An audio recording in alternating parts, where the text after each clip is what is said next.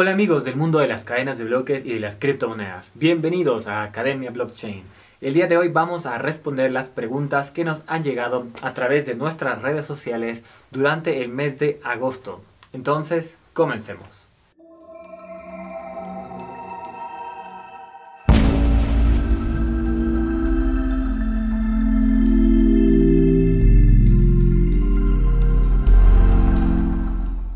DJ Bebe nos escribe Buenas noches maestro, le pregunto en un ledger puedo crear una cartera y guardar mi clave privada y enviar Bitcoin.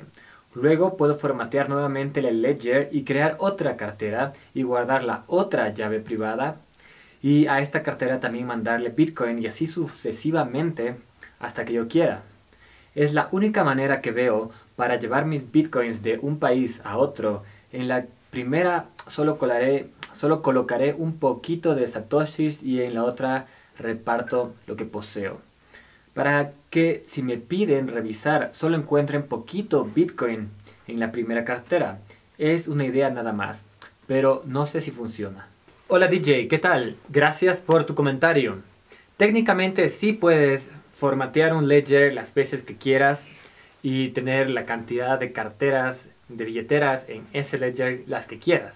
Puedes formatearlo, enviar unos bitcoins, luego generar otra cartera y enviar otros bitcoins y así tener varias billeteras dentro de una sola ledger. Técnicamente no veo ningún problema con eso. A mí lo que me preocupa es la idea de tener que ocultar una billetera en una ledger escribiendo otra billetera encima para que nadie se dé cuenta que estás sacando tus bitcoins del país. Y lo que tú supones es que en la aduana te van a preguntar, hey, ¿cuántos bitcoins tienes aquí? Y te van a señalar a tu ledger. Eso creo que nunca va a suceder. Primero, como referencia, te cuento que yo he viajado este mundo con un tresor o con dos tresors y la gente que está en las aduanas no tiene idea qué es bitcoins. Peor va a saber qué es un tresor o una ledger. Por otro lado, no te pueden obligar a desbloquear tu tresor o tu ledger.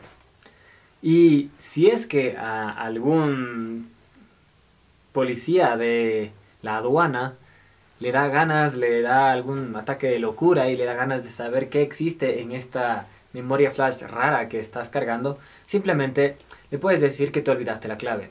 Y tú tienes esas 12 palabras guardadas en algún otro lado. Otra pregunta de DJ. Nos escribe, sería mucho pedir un tutorial de una wallet en Lightning. Eclair o la que utilices tú. A ver toda la configuración más límites de transacciones.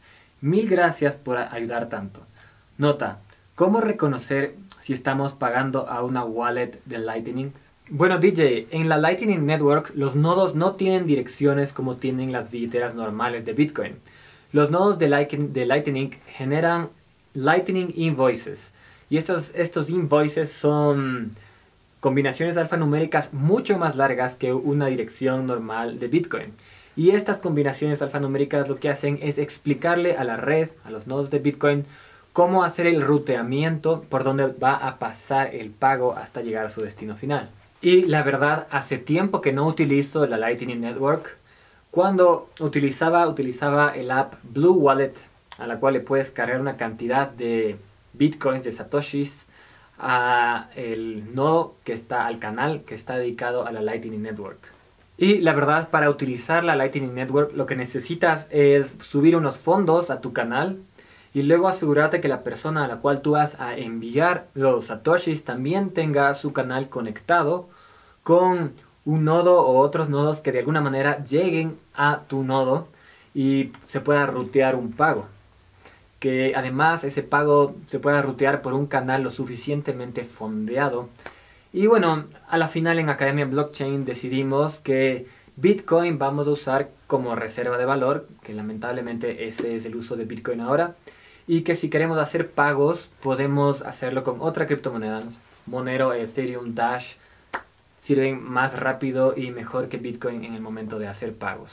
Rod Ultranet nos escribe una pregunta relacionada a un video llamado La cadena de bloques en un mundo distópico, puedes encontrarlo en nuestro canal. Y nos dice lo siguiente, Alejandro, comparto la visión. Sin embargo, pienso que ya estamos sufriendo esa realidad distópica. desde el momento en que las principales plataformas masivas del Internet están en manos del Estado profundo. Por ahí he leído que todas esas series de Netflix son más documentales que ficciones. La blockchain puede llegar a combatir contra el poder centralizado precisamente con descentralización. Pero ahora el mundo se parece a un mundo feliz con 1984 con selfies. bueno, Rod, muchas gracias por tu comentario. Me parece excelente lo que escribes de que estamos en 1984 pero con selfies, mezclado con un mundo feliz de Aldous Huxley.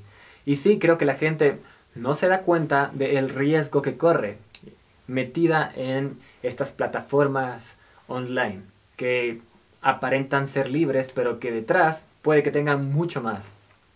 Y cosas muy peligrosas sucediendo. Hay un video que les recomiendo ver, pueden buscarlo en Google, pueden buscarlo justamente como Google Leaked Video, o el video que Google utilizó para sus propios empleados, explicándole el poder que tiene Google en sí. Lo voy a poner como comentario en la zona de los comentarios para que no se pierdan. Lo que sí creo que es discutible de lo que escribes es que no estoy seguro si es que las grandes plataformas del Internet están en manos del Estado profundo o si el Estado profundo está en manos de las grandes plataformas del Internet.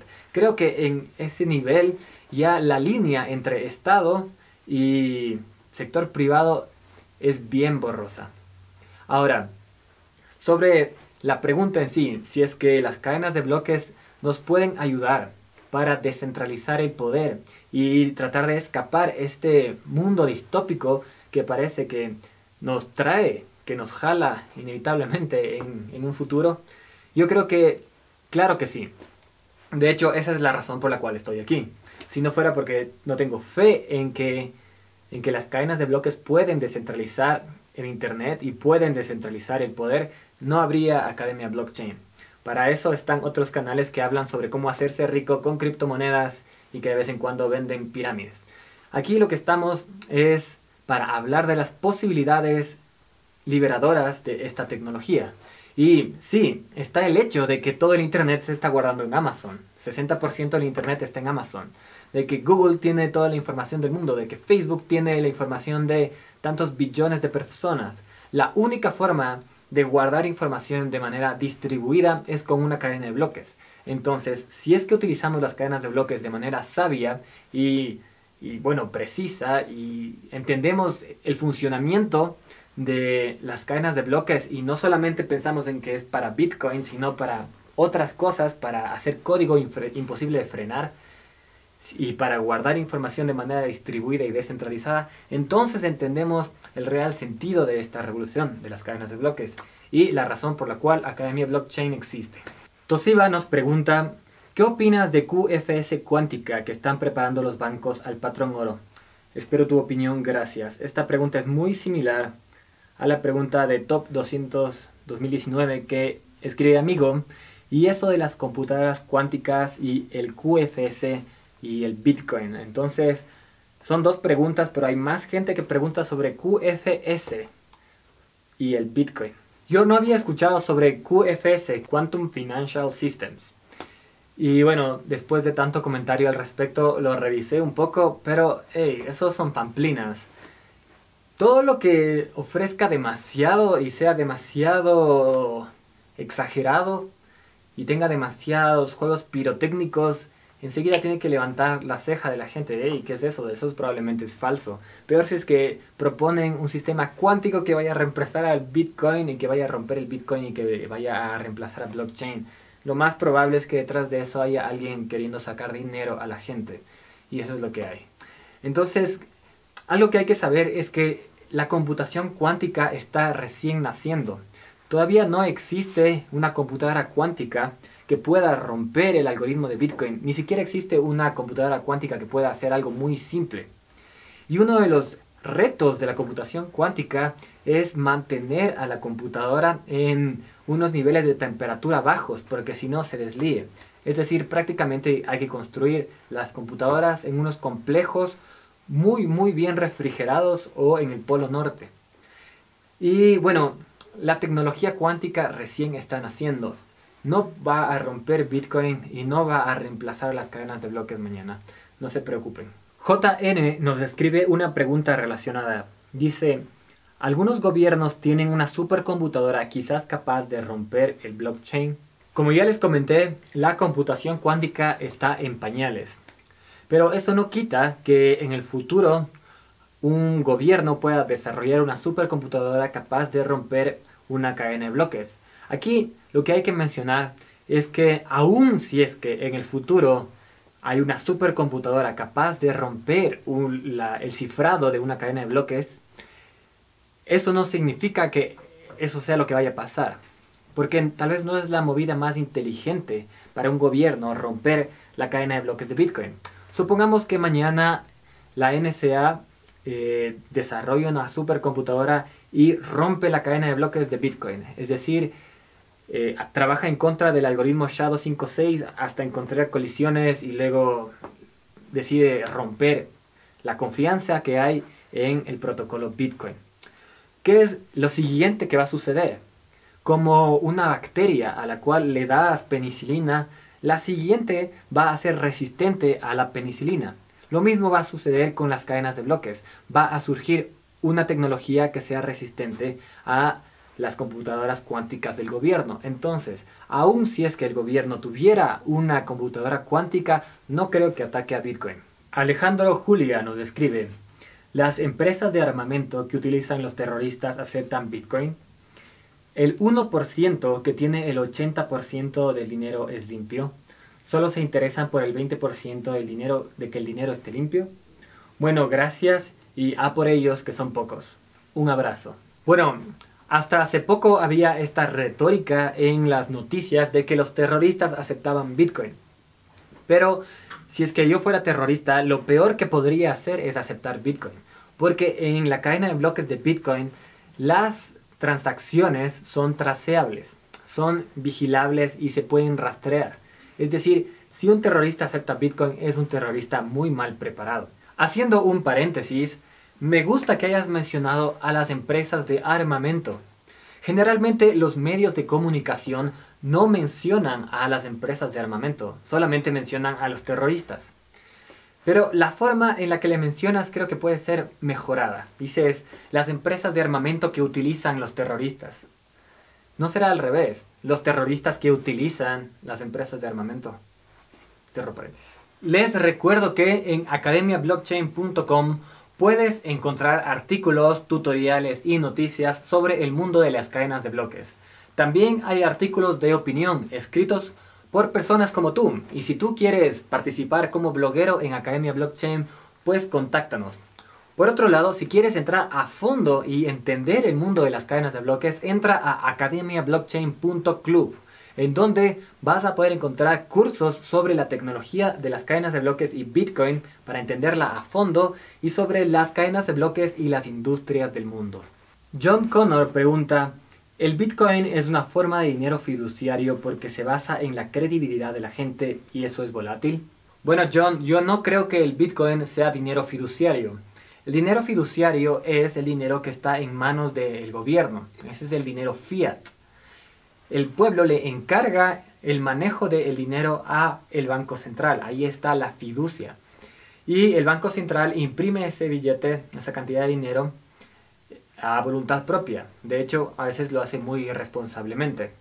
Y bueno, detrás del dinero fiat no hay nada, no hay ninguna especie de metal precioso. Hay todavía gente que cree que el dólar y los pesos normales están apoyados en algo, no están apoyados en nada.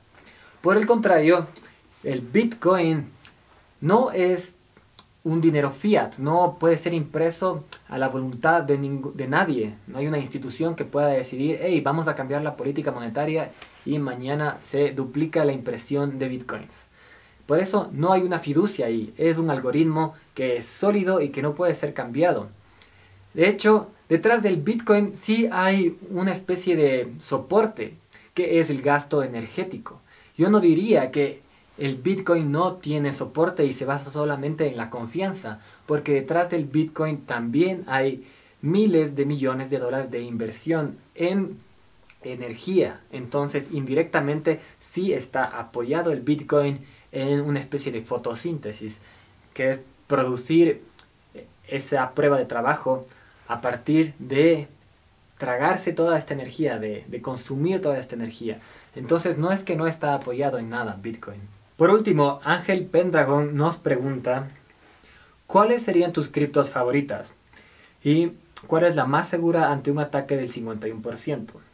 Gracias, soy suscriptor nuevo.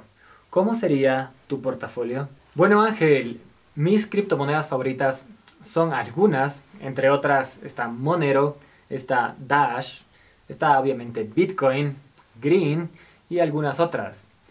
La más segura ante un ataque del 51% obviamente es Bitcoin y seguirá siendo Bitcoin por muchos años. Y bueno, si quieres saber mi portafolio, tienes que entrar a academiablockchain.club y hacerte miembro. Para miembros tenemos algunos beneficios, acceso a todos nuestros cursos y entre otras cosas a un grupo de WhatsApp privado y a nuestro portafolio. Bueno amigos, eso ha sido todo por hoy. Si es que te interesan estos temas, si es que te atrae el mundo de las cadenas de bloques y la descentralización y la tecnología y el internet y lo que se viene en el futuro, entonces no te olvides de suscribirte a nuestro canal, dale like y bueno, estaremos en contacto. Yo soy Alejandro Ventimilla, soy economista y soy programador. Y te puedo explicar a fondo cómo funciona esta tecnología y qué es lo que nos trae para el futuro. Te mando un gran abrazo.